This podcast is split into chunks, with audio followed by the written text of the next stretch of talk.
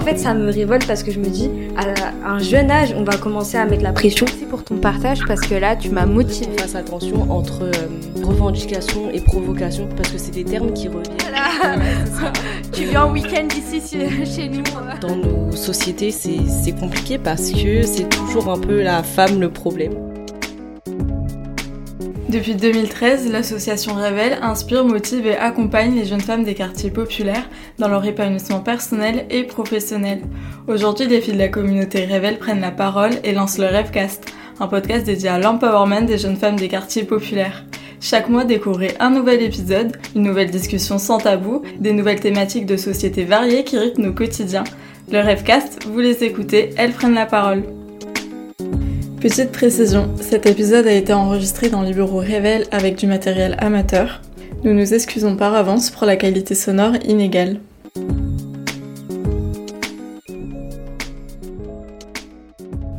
Trop provoquant, pas assez féminin, atteinte à la République ou trop excentrique, on a parfois l'impression qu'on pourrait tout reprocher aux vêtements et à celles et ceux qui le portent, non? Dans cet épisode du Rêvecast, Amina, Asia, Emeline et Zafira se sont réunies pour discuter autour des préjugés vestimentaires.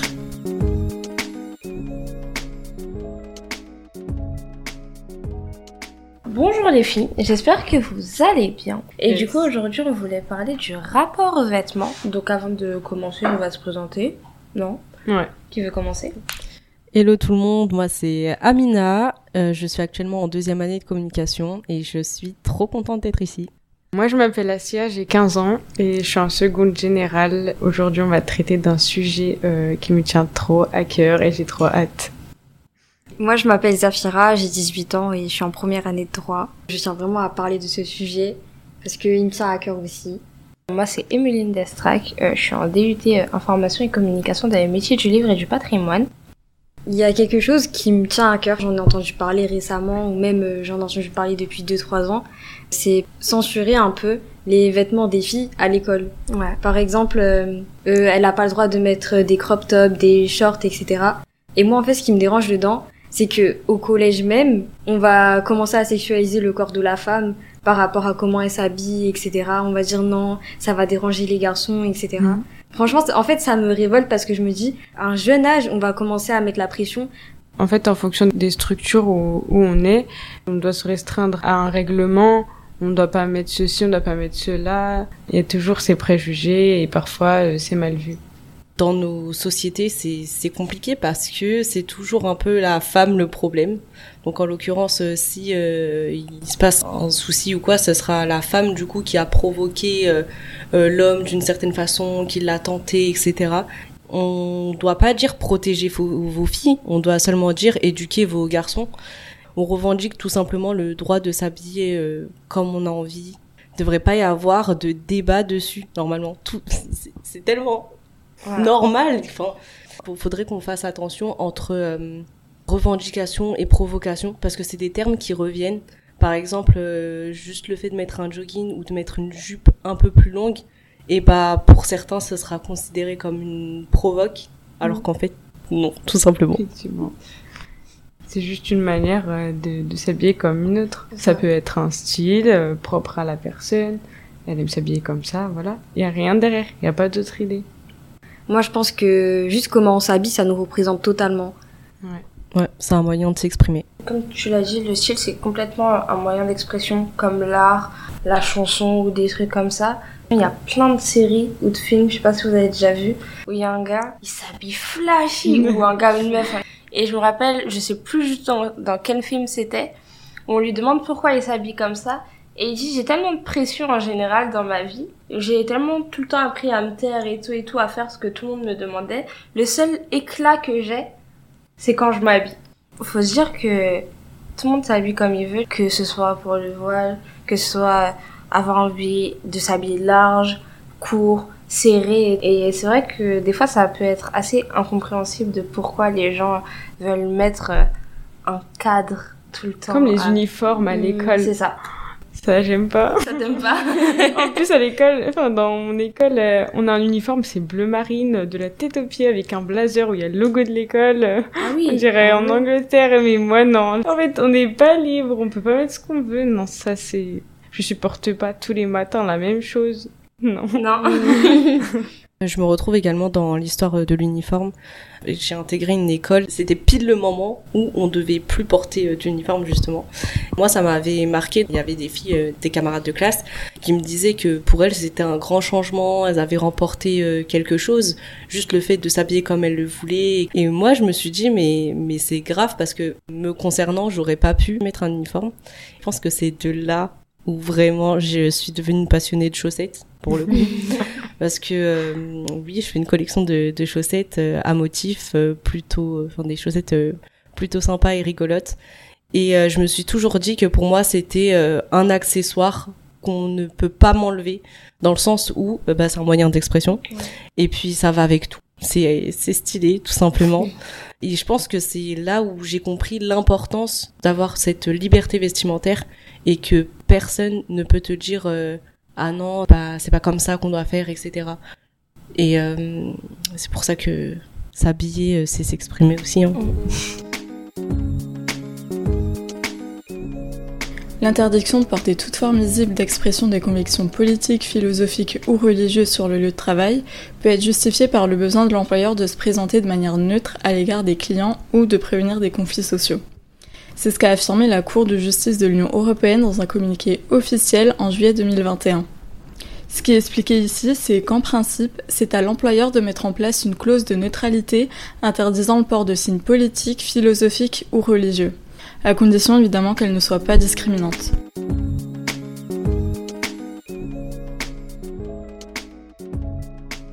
Vu que je suis bibliothécaire junior dans une bibliothèque à côté de chez moi et c'est dans Paris, donc euh, on rencontre pas souvent de, de personnes voilées. Mhm. Euh, moi, j'étais bénévole et puis voilà, je rangeais les livres. Et une dame, elle, elle est entrée, elle a crié au bibliothécaire. Moi, j'étais ailleurs dans les rayons en train de ranger les livres, j'ai même pas entendu l'histoire. Et en fait, elle disait que c'était de la provocation, que je pouvais pas avoir ce voile et avoir le badge de bibliothécaire junior où il y a mon nom. Et en fait, elle s'était vraiment révoltée. Elle ne comprenait pas, mais comment c'est possible dans un endroit public euh, d'accepter euh, dévoilée. Euh, elle, est super loin, elle a dit Vous êtes alliés aux frères musulmans euh, Enfin, c'était. Ah oui. J'y croyais pas. Moi, je suis revenue, je vois tout le monde qui est remonté. Eux, ils ont pris ma défense, ils étaient super gentils, super sympas. Et moi, je leur ai demandé ce qui s'est passé. Ils ont vu que j'avais pas entendu l'histoire, ils ont dit Ah, heureusement, on va, pas, on va rien lui dire. Ils m'ont dit Non, que de la neige, t'inquiète pas, il s'est rien passé. Et quand j'ai vraiment creusé, ils m'ont expliqué et ils m'ont dit que elle a écrit à la mairie pour fermer la bibliothèque tout s'est passé, mais de rien. Juste avec un vêtement, un petit truc sur la tête comme ça, là, ça pose problème, ça va super loin. Alors ils ont porté plainte contre elle. Elle est interdite de rentrer en bibliothèque pendant plus de six mois. C'est allé tellement loin, j'imaginais pas. Et ça s'est passé il y a deux semaines. Ah ouais. Ah ouais. ouais moi je pensais que c'était un truc euh, ancien. non, c'est le, plus récent. À, ça, toi Je suis rentrée, j'ai pleuré. J'étais tellement choquée. En fait, on m'a jamais. Euh, on n'est jamais allé jusque-là par euh, ce vêtement. Tout le monde me disait que j'étais très souriante, j'avais un bon comportement. Les bibliothécaires, ils me connaissaient même pas, ils m'ont proposé le bénévolat. Ils m'ont dit, t'es absolument parfaite, on te veut dans la bibliothèque et t'es souriante. Ils m'ont directement prise. Enfin, je suis un peu la chouchoute, quoi. Et là, de voir qu'il y a aussi du négatif, je l'avais jamais vu. Mhm, parce que j'avais jamais rien fait pour qu'on me dise ça. Mhm. Il y en a une autre qui a une anecdote?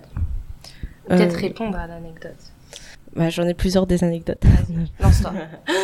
Hum, mais toujours dans la continuité euh, de la tienne, en fait, ça m'est arrivé également au travail euh, récemment. Donc moi, je bosse à la Maison de la Culture de Seine-Saint-Denis en tant que hôte d'accueil. C'était le premier mois du coup j'exerçais. J'étais trop contente. franchement, l'équipe a été hyper sympa. Et puis même, il m'avait accueilli d'une si belle façon que ça ne pouvait qu'aller bien. Un jour, il y, a un monsieur, il est arrivé et euh, il est tombé des nues. Il m'a vu et ça y est, il s'est passé un truc dans sa tête. Je sais pas ce qui s'est passé concrètement. À ce moment-là, en fait, j'étais en train de biper les tickets pour euh, permettre au public d'accéder à la salle et, voir le spectacle tout simplement. Il a fait en sorte que la file soit bloquée, que personne ne vienne me voir et que tout le monde aille voir euh, ma collègue. Donc c'est ce qui s'est passé. Il est allé voir ma collègue et lui a dit, il est en face de moi, le mec, il parle hyper fort et il me le dit pas clairement dit à ma collègue, vous direz à votre collègue que par principe de neutralité, euh, c'est euh, inacceptable, euh, je sais pas quoi, et, j'avais même pas tout entendu, mais juste pour te dire que il me l'a pas dit clairement. Et euh, il était très très fier de lui. Donc pour lui, c'était, il avait sauvé la France, il avait sauvé les services publics de France justement, et il avait éradiqué un problème. Quelques temps après, il y a eu récidive dans la semaine, parce que ah oui, il faut savoir que moi je, je suis allée voir mon responsable, etc. On a expliqué la situation. Euh, sauf qu'on n'a pas retrouvé le monsieur juste pour dialoguer avec lui. Euh, au final, le monsieur revient, il me voit toujours et il a pas l'air encore euh, très très content. Donc il fait savoir qu'il est justement très remonté et il va voir mes responsables. Il arrive à l'accueil, il débarque, il, bon, il déboule. C'était lui le spectacle. Il commence à crier et à dire euh, non mais c'est pas normal, vous respectez pas euh, les principes, les textes de loi, etc. Euh, vous savez, moi je connais le préfet, s'il le faut, on en arrivera jusque là. moi je, vous dis c'est pas normal. Et en fait, justement, mon équipe lui a gentiment et, répondu de façon très bienveillante avec respect. Monsieur, la madame que voici, elle a passé un processus de recrutement. Si elle est là, elle a forcément les compétences. Et c'est pas vous, parce que vous êtes gêné, euh, qui allait euh, bah, changer quelque chose en fait. Si ça vous gêne à ce point, ne venez plus. Enfin, je, je vois, ça, ça semble pourtant si simple de se dire que elle s'habille comme elle a envie et il y a une seule euh, règle qui est lorsqu'on on travaille, on met juste le suite d'uniforme entre guillemets et après vraiment on est libre ah, du reste. Ouais. Et le monsieur, il était, il était outré. Il a envoyé des mails également, comme quoi il était bah, vraiment remonté bah clairement c'était c'était gênant pour lui et que ça n'avait pas sa place. Et encore une fois, je me suis dit le problème dans cette histoire, c'est pas nous, c'est pas moi. Enfin, le problème c'était tout simplement lui et sa façon de penser, sa façon étriquée. à quel moment tu te réveilles le matin et tu dis ah non mais je suis je suis gênée, enfin sa façon de s'habiller ne me plaît pas donc je vais commencer à lui chercher euh, des noises. C'est pas logique. Ils ont le droit de s'exprimer, euh, d'exprimer leur colère, mais nous on doit se taire. Mhm. Nous on doit rien dire. Parce que si on dit, en fait, euh, on, va empirer. Mais c'est ça que je trouve fou. Il y a plein de, de looks en général sur Terre. T'as le look emo, t'as le look gothique, euh, comment on dit ça, kawaii. Il y a plein de trucs. Il y a plein, plein, plein de choses. Ouais. Mais il y a aucun moment dans la rue, je viens comme ça devant toi et je dis, ah ouais, toi, j'aime pas. J'aime pas? Ben d'accord. Mais c'est pas moi qui suis habillée là que je sache. La dame, elle m'a pas dit, ouais, tiens, toi, tu vas t'habiller comme moi aujourd'hui. Non? Donc je passe, c'est pas mon, c'est pas mon problème. La personne dans deux minutes, je la vois plus. et c'est ça, que je comprends pas en fait, tu vois. C'est le fait que euh, les personnes, comme t'as dit, elles sont tellement étriquées d'esprit qu'elles ont besoin de t'imposer leur point de vue et les choses qu'elles aiment ou pas. Et du coup, euh, franchement, je vous dis bravo. franchement, je vous le dis, je vous dis bravo parce que moi, je trouve ça ouf parce que ben, on est censé être dans le pays des droits de l'homme et c'est pas le cas pour certains thèmes comme celui qu'on aborde aujourd'hui, donc le rapport aux vêtements. Et là, avec vos anecdotes par rapport au voile, cœur sur vous les filles, hein, parce que voilà. Merci beaucoup, c'est gentil. Mais euh, ouais, vous êtes courageuse. Espérons que un moment, les, les mentalités elles commencent à évoluer et que ça se passe mieux, parce que on va se dire qu'aujourd'hui, on est une génération qui comprend un peu plus les choses qui, avec Internet, a l'habitude de tout voir en permanence. Mais vraiment, j'espère grandement que on sera pas aussi fermé d'esprit que l'être nos grands-parents, nos parents et autres, mm. et que du coup, ça se passera mieux. Mais moi, ça m'a mm. permis aussi, en fait, de me remettre euh, les idées en place le soir euh, où ça s'est passé justement à la bibliothèque. En fait, j'en ai parlé à mes parents. Ils m'ont dit, mais ça arrivera dans la vie il y aura toujours des personnes qui vont parler comme ça, mais maintenant, toi, qu'est-ce que toi tu vas faire? Tu vas te taire ou, est-ce que plus tard tu vas choisir euh, de mener une vie différente, de, pouvoir t'imposer, de d'être euh, sûr de, de, tes choix en fait? Parce qu'au final on hésite en fait. On se dit mhm. euh, là je fais quoi? Est-ce qu'en fait je vais plus réussir à, vivre normalement comme tout le monde? Quelques jours après j'ai réfléchi je me suis dit mais si par exemple ça c'est arrivé pour un, un, bénévolat quelque chose de vraiment voilà simple et petit Comment je vais faire plus tard pour trouver un travail? Qui va m'accepter dans son entreprise? Est-ce qu'ils auront la même remarque que, la personne qui s'est manifestée ou qui a manifesté sa colère euh, Comment je vais faire? Et là, j'ai réfléchi à quelques instants, je me suis dit, mais en fait, je sais, plus tard, je serai patronne, en fait. C'est moi qui va laisser tout le monde entrer. Que tu l'aies ou que tu l'aies pas, le voile, en fait, entre. Moi, je veux ouvrir euh, plus de, enfin, de liberté, oui, de possibilités à tout le monde. Toutes les différences Peut-être qu'il y a des patrons qui pourront m'accepter. Mais moi, en fait, je veux avoir euh, mon propre espace et l'agrandir à un plus grand public. Non, franchement, moi je trouve que c'est super courageux. Dans un monde où il euh, y a des gens qui vont pas forcément nous accepter comme on est, ou même euh, faire savoir qu'en fait qu'ils aiment pas clairement ce qu'on est, entre guillemets, je trouve que c'est vraiment une bonne initiative ce que tu as pris. Déjà, ça va pouvoir justement faire comprendre à toutes les personnes autour de toi que toi, tu as envie de... Comment dire ça? Faire changer les mentalités. Oui, c'est ça, faire changer les mentalités et donner cette opportunité aux autres de mieux se représenter comme elles le souhaitent, etc. Voilà, c'est ça. Est-ce que t'as une anecdote peut-être? Euh, Oui, mais moi en vrai c'est pas par rapport au voile. Oui, euh, c'est les vêtements en général. c'est ça. ça le thème. Généralement j'aime bien m'habiller euh, un peu euh, garçon. On est deux. Comment? On est deux. Ah, ok.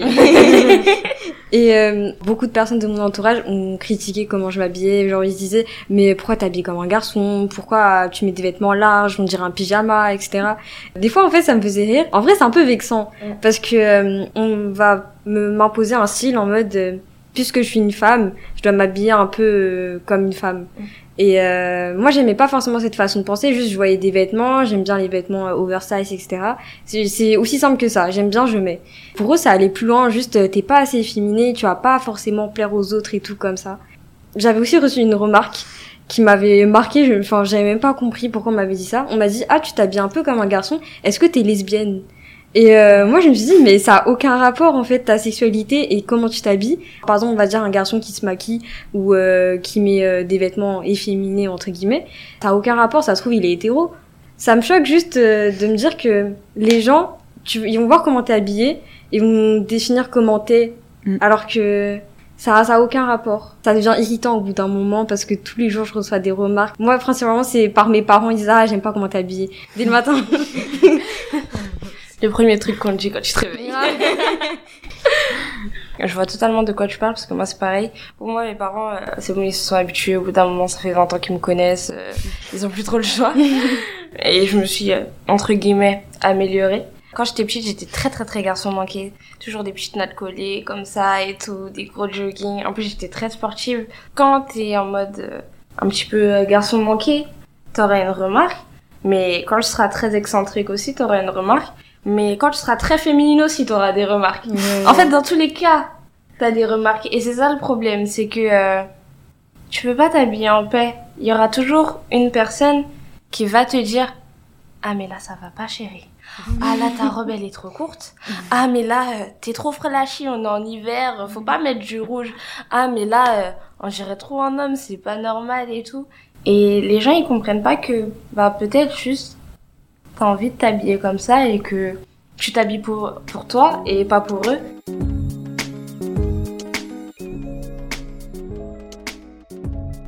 Imagine, tu discutes avec un gars. Et là, il va commencer à te parler de la représentation des jeunes femmes dans les parcours d'études scientifiques. Mais avec un ton hyper paternaliste et condescendant. Et surtout, sans te laisser placer un seul mot. Sauf que ce qu'il ne sait pas, puisqu'il ne t'a pas laissé prendre la parole, c'est que toi, tu as fait un bac scientifique, tu as commencé des études supérieures en physique, tu vis cette problématique tous les jours depuis plusieurs années. Il t'aura donc expliqué des choses que tu connais déjà et en plus que tu maîtrises mieux que lui. Mais je sais pas, euh, peut-être que ce que tu penses sonne juste tellement mieux quand c'est lui qui le reformule. Eh bien ça, c'est ce qu'on appelle le mansplaining.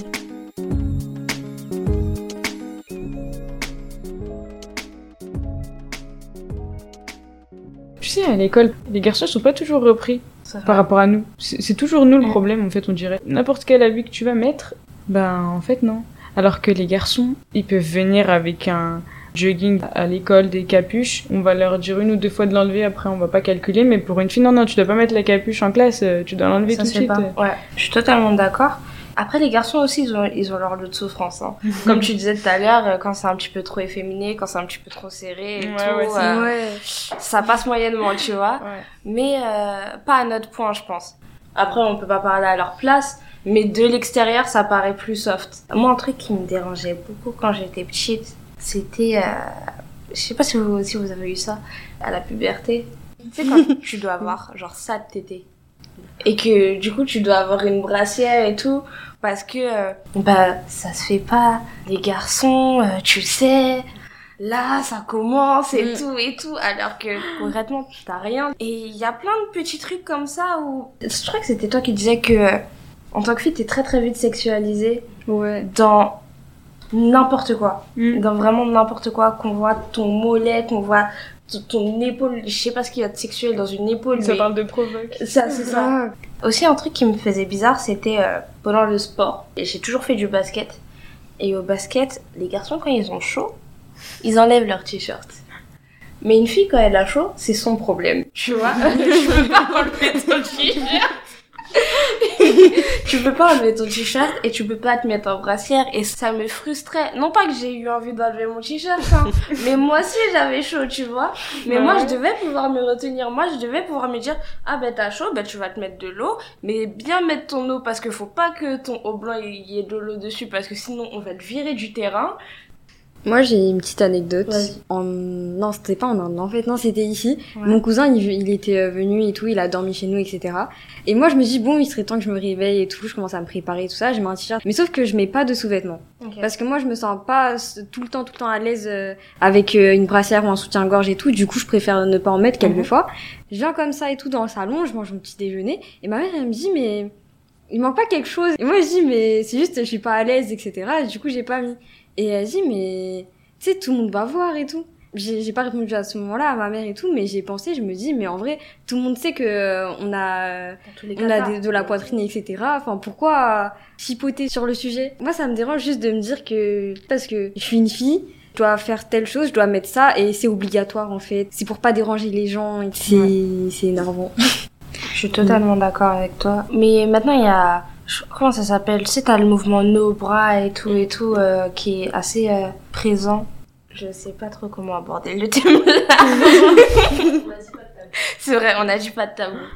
Un truc qui dérange beaucoup beaucoup les gens, c'est la forme de la poitrine et quand tu vois trop les tétons en fait. Mais moi, je pensais que ça dérangeait parce que c'était que les filles qui avaient ça. Enfin, quand j'étais petite, moi, je me disais que tu portais des sous-chiffres uniquement pour ça parce qu'il y avait que sur les filles que ça faisait ça. En fait, non, non, pas du tout. C'est-à-dire que nous, ça dérange parce que euh, ça attire l'attention, à ce qui paraît. Mais chez les garçons aussi, t'as exactement le même processus. Mm. Et là, ça dérange pas. Et du coup, je pense que c'est une supposition. Ta maman, elle t'a dit ça peut-être pour ça aussi, tu vois Ouais, bah que le fait que dehors, peut-être que les gens, ils allaient voir que bah, ça fait une marque. Mais les garçons, leur t-shirt, il est comme ça pareil. Ils ont pas de soutif, donc si eux aussi ils pointent, ça se voit. Mais dans la société, c'est pas du tout vu pareil en fait. Ouais. C'est clairement problématique. C'est ça. Encore une fois. Dans mon club, à la boxe, euh, il y a, c'est mélangé, voilà, les filles garçons. Et euh, enfin, j'ai que des coachs euh, hommes.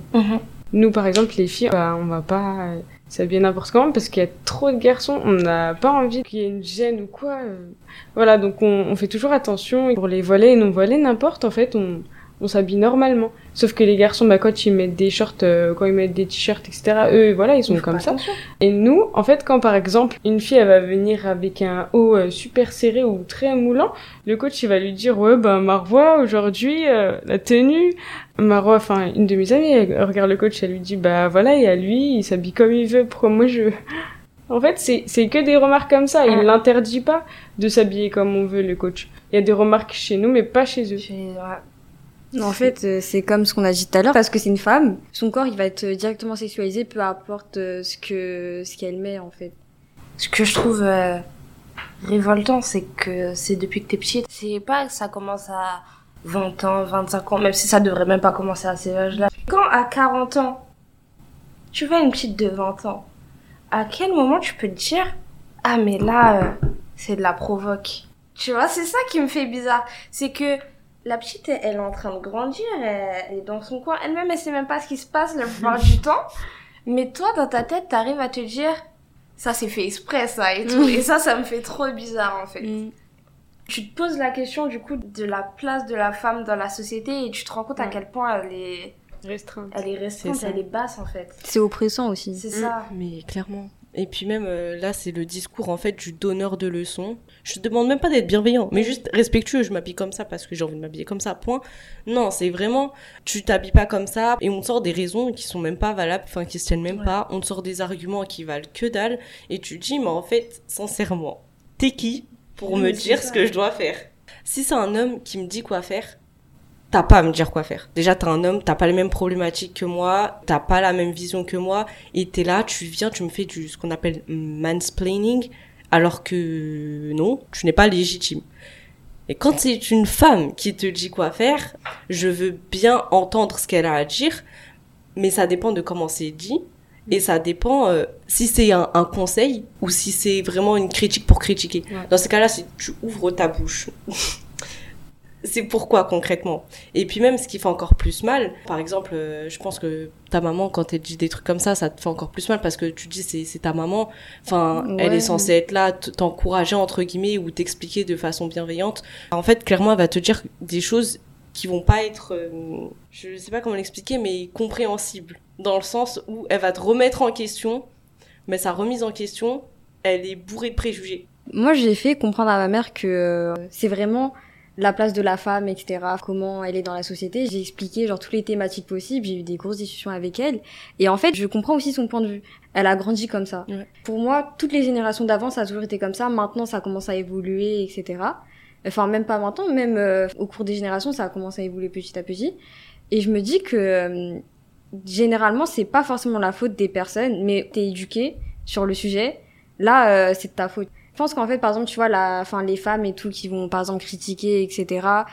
Elles vont euh, te faire la remarque et peut-être elles, elles ont vécu ça et elles ont tellement mal vécu qu'elles se sont dit, euh, je vais me renfermer et je vais faire ce qu'on me dit en fait. Encore une fois, je pense que ouais, du coup, ça, ça dépend. C'est encore relatif à la situation, à la remarque qu'on te dit, etc. Mais aussi, quand c'est une femme qui, qui te dit ça, ça peut faire encore plus mal qu'un mm. homme, dans le sens où tu te dis, je sais pas, je pense avoir un minimum de soutien, de support venant de ta part, parce que t'as vécu les mêmes problématiques que moi, t'es passé par là, et en fait, non, tu reproduis un même schéma et tu me coupes l'herbe sous le pied. Tu m'invites pas à m'épanouir. Ouais. Tu sais, t'espères toujours que les tiens te comprennent, comprennent ce que tu vis. Et quand tu dis, euh, si je me prends ces remarques, c'est que tu te les ai prises. C'est obligatoire. Pas toutes, pas exactement les mêmes, mais l'état dans lequel je suis quand je me prends une remarque, un jour dans ta vie, t'as été dans le même état. Tu comprends comment ça fait mal et tout. Quand tu le prends d'une femme, c'est plus violent. Mm. Après, c'est vraiment personnel. Parce que, oh non, mais je me dis, mais tu connais quoi, toi, de ma vie? Tu vas me sauver sur le moment, mais dans deux minutes, je t'ai oublié parce que tu me fatigues. Mais, une femme, tu te dis, mince, t'es dans ton corps de femme tout le temps. tu, tu sais, tu sais ce que c'est d'avoir des regards insistants. Tu sais comment on est obligé d'évoluer. Et pourtant, le seul truc que t'arrives à faire, c'est venir et me descendre exactement comme tout le monde me descend déjà, en fait. Et pour revenir à la question de la temporalité que t'abordais, vous savez, un moment dans les années 60, il y a eu le truc de la libération des femmes et tout et tout. Mm. Quand moi, on m'a expliqué tout ça, je me disais, ah, c'est bien. C'est-à-dire que ces femmes-là, elles, comprennent le truc. Quand elles vont voir des filles habillées légèrement, elles vont être là en mode Ah, c'est bien. Elles continuent ce qu'on a entrepris. Quand elles voient le contraire, donc par exemple, imaginons moi je m'habille euh, assez sexy et tout et tout et tout. Et par exemple, toi qui es voilée, ben, j'ai l'impression que ça, elles comprennent pas. Je sais pas si vous voyez ce que je veux dire. Que elles ont l'impression que euh, du coup, on régresse. Alors que non. Certes, t'as fait avancer sur, sur cette partie-là, mais il y a plein de facettes sur laquelle on doit avancer. Rien n'empêche l'autre. Et du coup, sur certains points, je trouve que c'est cool.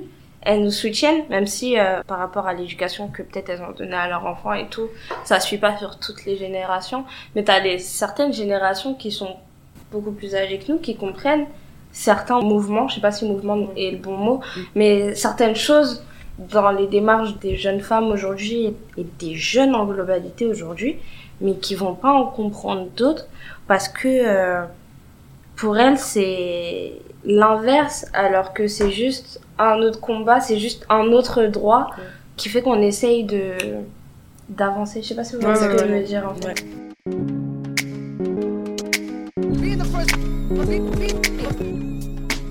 Alors moi j'ai une dernière anecdote. En fait, euh, quand j'ai choisi de m'inscrire en compétition de boxe, euh, dans le kickboxing, c'est mes coachs qui m'ont vraiment motivé. Ils m'ont dit, toi, il faut vraiment que tu y ailles.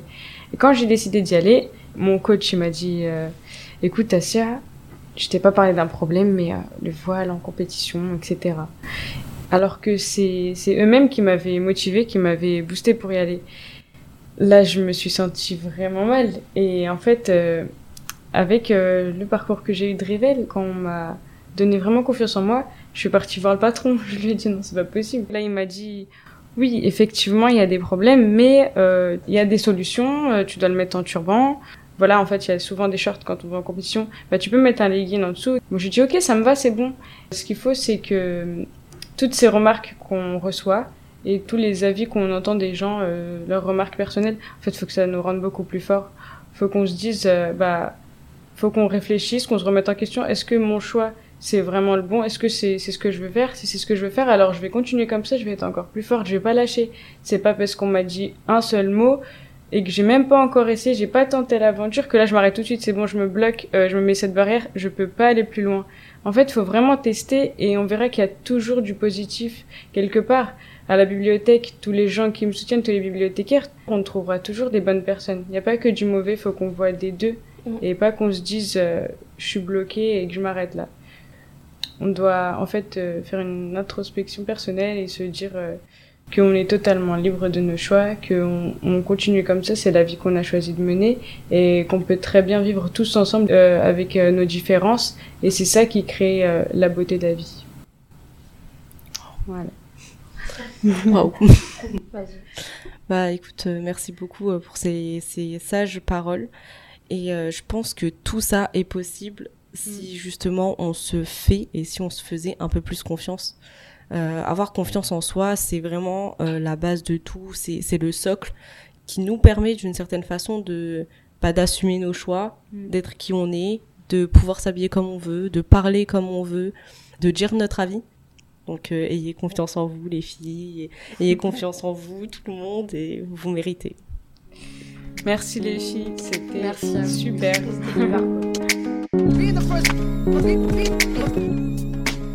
C'était le Rêvecast. Vous les écoutez, elles prennent la parole. Le podcast de la communauté de l'association Révèle.